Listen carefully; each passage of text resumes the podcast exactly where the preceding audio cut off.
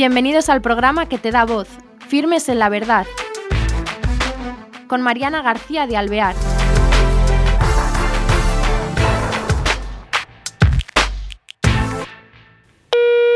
Hola, queridos oyentes de Firmes en la Verdad. Tenemos al otro lado del ordenador a Francisco Martínez Peñaranda. Él es de Murcia, es eh, polifacético, eh, de vocación, es topógrafo, pero de vocación artista, lo lleva en la sangre. Y es también escritor de relatos y cuentos infantiles. Hoy lo tendremos en nosotros. Él es casado, padre de siete hijos nada menos, y está con nosotros para hablar de una asociación que se llama Libertas. Y sin más demora le damos paso. ¿Qué tal, Francisco? Buenas tardes. Buenas tardes. ¿Cómo estás? Nos alegra tenerte con nosotros y que te busques tiempo para hablarnos de un poco la trayectoria, cuándo nace esta Fundación Libertas y con qué fin y por qué. Bueno, la Asociación Libertas es una asociación que surge de la sociedad civil, se forma de una manera, digamos, muy espontánea. A raíz de todas estas leyes, eh, neoleyes, neoderechos que están surgiendo a la sombra de, la ideología de género. Las leyes mal llamadas de igualdad, leyes que son pretenden ser leyes para evitar discriminación, pero en realidad son leyes de privilegios y leyes injustas. Entonces, a raíz de estas leyes, pues surge de la sociedad civil, de un grupo de padres y profesionales de, pues surge eh, la necesidad de, asociarnos o de crear una plataforma para defendernos en cierta medida de estas imposiciones ideológicas, que no solamente afectan a nuestra libertad personal, sino también, eh, lo más grave de todo, se meten en, en, un terreno muy, muy delicado que es la educación de los niños. Nosotros como padres, pues no queremos, consideramos que es una injusticia que el Estado se atribuya esta potestad de educar a los niños cuando esta potestad es exclusiva de, la familia. Bueno, has nombrado ahí parte de las amenazas que vienen de la mano de estas leyes, que el Estado además casi las impone, ¿no? Porque una gran mayoría no, no estamos de acuerdo. Exacto. Bueno, pues eh, me gustaría ir desgranando algo más, porque mucha gente que nos esté oyendo, a lo mejor o viendo, piensan, como te van comiendo terreno, te parece que bueno, que están las leyes allí, que no te afecta mientras no, no hagas tú nada, pero en realidad, tal como tú lo has planteado, que es como ha sido, eh, empiezan a invadir un terreno que no se supone que no es suyo, vamos, no, que no es suyo. Entonces, me gustaría que desgranaras para que eh, lo veamos y aclaren a la familia que nos esté viendo cuáles son sobre todo las principales amenazas y en vuestra asociación qué hacéis. Si pudiéramos ir enumerándolas sería estupendo. Bueno, las libertades que, que, conculca son muchas y, y ataca pues la libertad de expresión, ataca la libertad religiosa, la libertad de educación, la libertad de, cátedra, porque los colegios que tienen ideario propio también ven amenazado su, ideario. Pero vamos a ir poniendo ejemplos. Los profesionales también que tienen su, propia libertad de conciencia también es atacada por estas leyes. Podemos poner ejemplos. Sí, eso me gustaría ir, por ejemplo. Eh, ¿Por qué, dices tú, te voy a ir preguntando, surge esta ley que tú dices que imponen y hay personas que creen que no te molesta. ¿Por qué? ¿Qué ves tú de negativo y de discriminatorio en esta ley? ¿Por qué le llamas tú una ley discriminatoria? Sí, porque la ley en realidad aparece con un objetivo expreso que es buscar la igualdad, el respeto a la diversidad, evitar la discriminación y marginación de ciertos colectivos, pero ese es un, un objetivo expreso, aparente, bueno aparentemente, pero en realidad tiene un objetivo tácito. Y el objetivo tácito que tienen estas leyes es imponer una ideología, porque todas estas leyes están sustentadas en una ideología. O sea, una ideología es un cuerpo doctrinal, un cuerpo doctrinal que tiene unos dogmas y contradice, por ejemplo, a otros puntos de vista que no tienen por qué ser coincidentes con él. Claro, entonces discriminatorio porque porque los que no los puntos de vista que son diferentes los está eh, castigando, como si dijéramos, ¿no? Porque después vamos a pasar a otra a otro punto. El, mensaje es, el mensaje es, el Estado debe ser neutral, debe tener una, una exquisita neutralidad en los aspectos morales, éticos, en la concepción del ser humano, en la visión antropológica del ser humano, etcétera. Esos son ámbitos de la vida privada. Y el Estado debe ser absolutamente neutral. Lo que hace el Estado, porque estas ideologías, pues hay muchas. El problema no es que existan, el problema es que el Estado, al hacerse uno con esta ideología, la abraza, es como si dijéramos se hace confesional, es como una nueva religión. Y entonces abraza su cuerpo doctrinal y lo impone. Lo impone a través de qué? Pues de leyes coactivas y sobre todo de la educación a través de la educación, de los instrumentos que tiene el Estado, que es la educación. Pues ahora vamos a entrar en la educación. ¿Cómo afecta esta ley a la educación? Pues afecta a la educación principalmente porque tiene, como acabo de decir, una visión concreta de la moral, de la ética, de lo que es, de lo que está bien, de lo que está mal. También tiene una visión antropológica, es decir, una visión del ser humano que es una cosa privada de cada, de cada persona, es una cosa de la intimidad de cada familia y no puede el Estado imponerla a todos, obligatoriamente. Y entonces este tipo de, leyes lo que hacen es obligarnos a todos a pensar con un pensamiento único. Y, también a los niños pues también les imponen esta visión antropológica. Eso, ¿y de, qué, de qué manera me gustaría que también viéramos cómo lo están imponiendo? Porque esto ya lleva ya años con nosotros mm. y han ido entrando a pesar de la diferencia de, de, religión y de otras ideologías que tenemos los padres. Entonces, esta imposición hasta qué punto llega. ¿Qué ejemplos nos puedes decir? Porque bastante fuerte muchas veces, ¿no? Cómo penaliza y cómo se impone y cómo entran en colegios a lo mejor que no tienen nada que ver con su modo de pensar, ¿no? Con, vamos, que no se identifican para nada, sin respetar la ideología de los padres y su familia.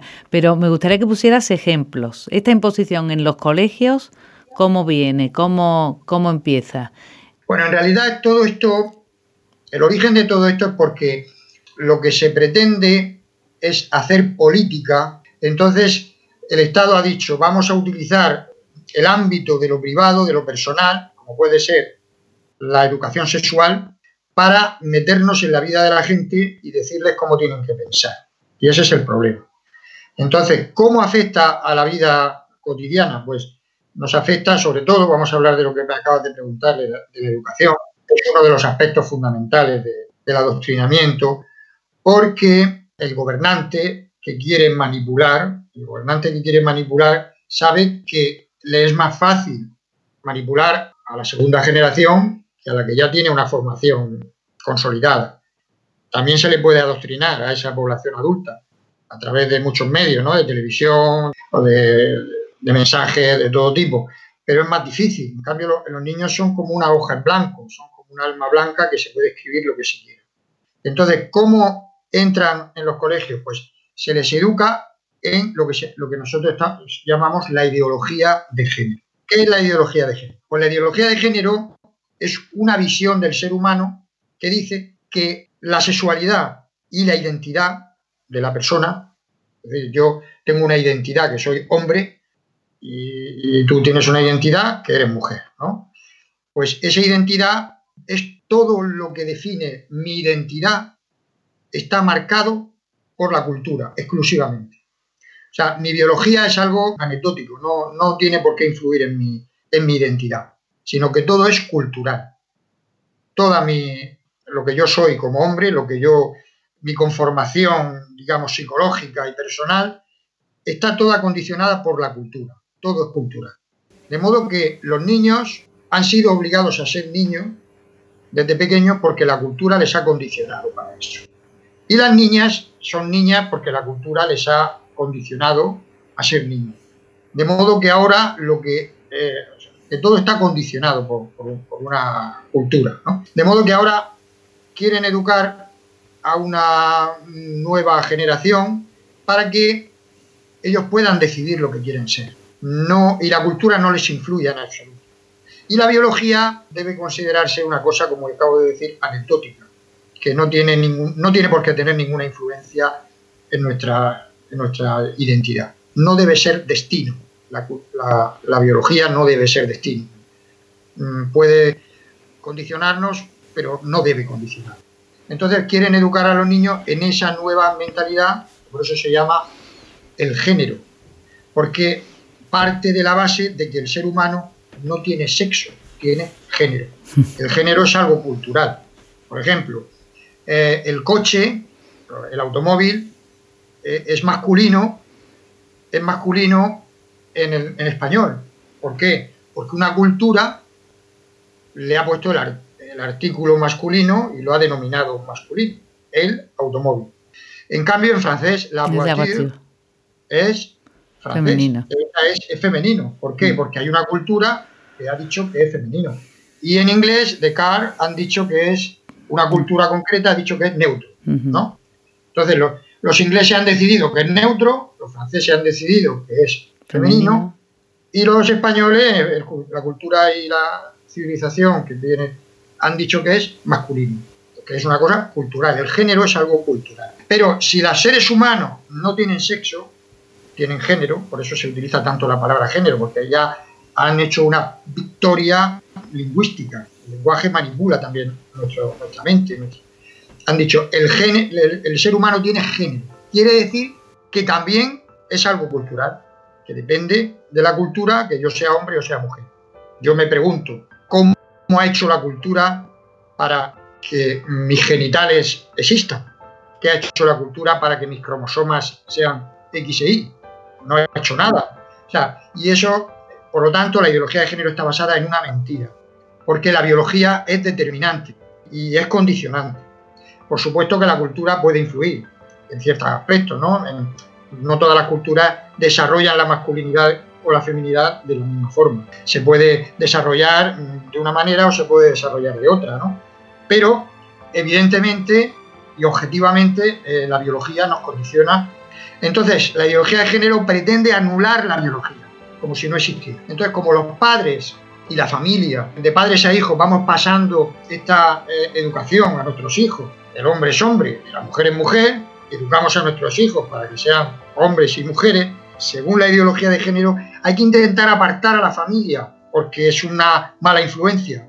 Y hay que educar a los niños fuera de la familia con los instrumentos que tiene el Estado, que es la educación en el colegio, para apartándoles de la familia y mediante unos programas educativos basados en esta ideología, en esta ideología donde el ser humano decide lo que él quiere ser, es una ideología constructivista, el ser humano opta, decide lo que él quiere ser, pues se le educa a los niños para que ellos desde muy pequeños decidan lo que quieren ser.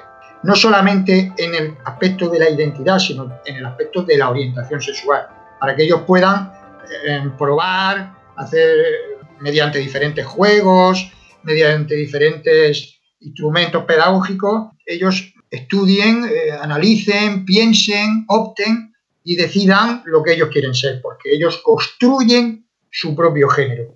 Por lo tanto, su sexo es algo que no tiene por qué influir. Me gustaría que también dieras argumentos de, bueno, por supuesto ellos lo están imponiendo porque, porque hay colegios que incluso si el, el profesor le quiere dar orientación al alumno, hasta los denuncian. O sea que ellos, en aras de la libertad, ellos están imponiendo este pensamiento que me gustaría, por otra parte, que nos dijeras argumentos de por qué, o bueno, que en qué em, puntos tú eh, tendrías claramente que explicarle a los padres y familias de a qué llevaría esto, por qué es malo para nuestra sociedad. Bueno, en realidad esto ellos lo, maquillan como que es una, un paso hacia la libertad. Ellos hablan de igualdad, de libertad, pero habría que hacerse una pregunta de partida. Y la pregunta sería, ¿tengo yo derecho a educar a los hijos de los demás según mis ideas? ¿O esto solo es privilegio de ciertos colectivos? Esa es la pregunta que hay que hacerse. O sea, en realidad no, no es algo, no es un acto de libertad, porque ellos tienen el derecho de educar a mis hijos en sus ideas, pero yo en cambio, a mí no me dejan que yo eduque a los hijos de los demás en mis ideas. Y precisamente ellos no tienen hijos, para colmo. se dedican a educar a los míos. ¿Y dónde, dónde nos quieren llevar con esta destrucción de lo que ha sido eso de la sexualidad unida a la biología, a toda la persona, a una forma de orientación antropológica que hemos tenido siempre? ¿Dónde nos quieren llevar con esta ideología de género? ¿Qué fin quieren conseguir? Bueno, es bastante complejo de explicar porque parece como algo paranoico, ¿no? ¿Qué pasa? ¿Quién mueve los hilos de todo esto para...? En realidad la ideología de género es un instrumento de poder, es un instrumento político. Decía Kate Miller, una de las... Esto comienza con el feminismo, feminismo radical. Uno de los pilares fundamentales del feminismo radical es Simone de Beauvoir. Simone de Beauvoir dice, eh, la mujer no nace, la mujer no nace, se hace. O sea, la mujer lo que acabo de decir, se construye a sí misma, es una, algo cultural. Entonces, su biología no la debe condicionar. Y a partir de ahí, pues todas sus discípulas, una de las más aventajadas, como acabo de decir, es Kate Miller, en, su, en toda su obra, digamos, filosófica sobre el feminismo, pues dice una frase muy famosa que resume un poco su idea, que es lo personal es político. Significa que las feministas piensan en, la familia es un lugar de opresión, es un lugar de, injusticia, porque según su idea, su idea de lo que es la familia, una idea equivocada desde mi punto de vista, ellas piensan que la familia es, el lugar donde, donde se produce una injusticia, que es los hombres, desde tiempos ancestrales de la historia de la humanidad, han oprimido a la mujer, a las mujeres como concepto. El hombre como concepto ha oprimido a la mujer y entonces por eso ellas son feministas, porque reivindican eh, esa injusticia debe ser resuelta. Entonces dice, ¿cómo se va a resolver eso? Culturalmente, no pueden. Entonces dicen, vamos a actuar políticamente para resolver ese problema que nosotros consideramos que es el origen de todos los males de la humanidad según su visión. Entonces dice Kate Miller, lo personal es político. Vamos a utilizar la política para entrar en la vida de la familia, en la vida personal. La política no solo afecta a las carreteras, a la economía, a las estructuras, a las fábricas, a los trabajadores, al proletariado y a la injusticia que sufren el proletariado frente a la burguesía. no, ahora vamos a resolver otra injusticia, que nosotras consideramos que es más importante que la de las estructuras económicas. Es la injusticia cultural. ¿Y dónde está la injusticia cultural por antonomasia? En la familia. Entonces se está legislando para invadir la familia y para actuar sobre la vida íntima, sobre lo personal, de forma utilizando la política. Todas las leyes que se están aprobando y todas las actuaciones que se están aprobando y todas las políticas de promoción de este feminismo radical, de este feminismo, digamos, que considera el heteropatriarcado como el problema ancestral y el origen de todos los males, pues todas esas políticas se están plasmando en leyes. Y una de las leyes, unas de las leyes, hay muchas, más, digamos, más graves, es esta de la que estamos hablando, que es que hay que educar a los niños desde muy pequeños para quitar los roles eh, los roles estos de, género, es decir, evitar que los niños sean niños y las niñas son niñas, y crear una nueva generación humana, que todo sea neutro, que la familia ya no influya sobre la educación de los hijos, sino que sea el Estado, para intentar suprimir esta injusticia que, según ellas, existe desde la noche de los tiempos. A esta, digamos, educación feminista radical que tiene esta imagen del ser humano completamente errónea, pero ellas piensan que es así, pues se ha sumado un colectivo más, que es el colectivo LGTB, porque claro, digamos que son cómplices de los mismos objetivos. Han entrado con unos lobbies fortísimos, lobby LGTBI, en la política y están eh, eh, actuando sobre el legislador. ¿Para qué? Para intentar implantar sus políticas que invaden lo privado, la familia. Y aparte de todo eso, hay un añadido, un, un añadido que hace que esto funcione y es el negocio que esto tiene una red clientelar enorme, el negocio que se ha hecho con todas las políticas de género, porque se magnifican problemas que no existen o que son pequeños relativamente pequeños los magnifican, habilitan presupuestos multimillonarios y entonces han creado una red clientelar de miles y miles y miles de asociaciones subvencionadas que están todos trabajando a favor de, estas políticas de género. Y claro, cuando han creado una estructura que es como una industria del género, pues ahora desmontar todo eso es muy difícil porque mucha gente vive de todo este no sé si me ha alargado mucho.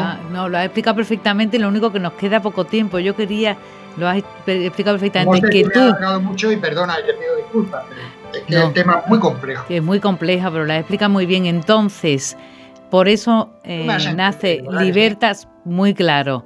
Pero quería, para los que no, como ideas claras, desde Libertas, entonces, lo que hacéis es, ante esta realidad que se está imponiendo, defender lo que llamaríamos otro modo de pensar y otros valores en defensa de la familia, que es contrario totalmente a lo que ellos intentan destruir.